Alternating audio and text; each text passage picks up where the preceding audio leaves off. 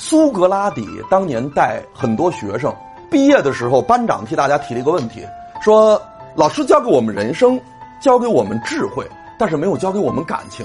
想问老师一个问题：在人生的路上，如何能选到最佳伴侣？”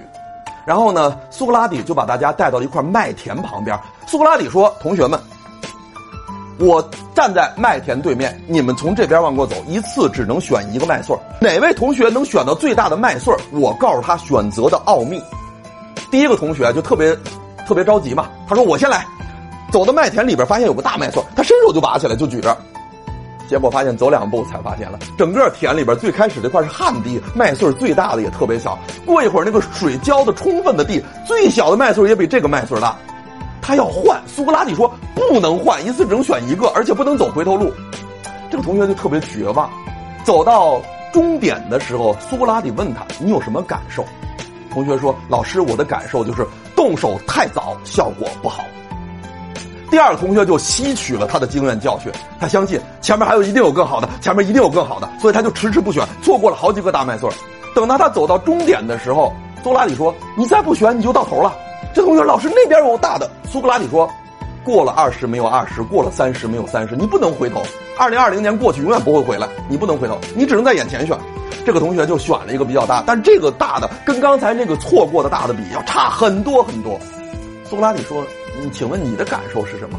这同学说：“我的感受是动手太晚，结果很惨。”第三个聪明的同学走进了麦田。他做了一件特别神奇的事儿，拿着一张纸，拿着一个尺子，还拿着一支笔，他把麦田分成三份在三分之一的麦田之内找到了一个最大的麦穗量了它的尺度，画在这张纸上。这个麦穗没要，但是把它画下来。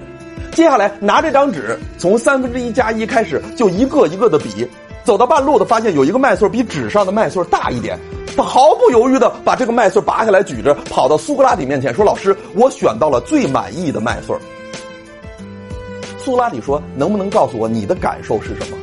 学生说：“老师，我的感受就是有标准才有胜利。”，大家记住一句话：一切选择的胜利都是标准的胜利。你先得建立标准，然后再进行对标。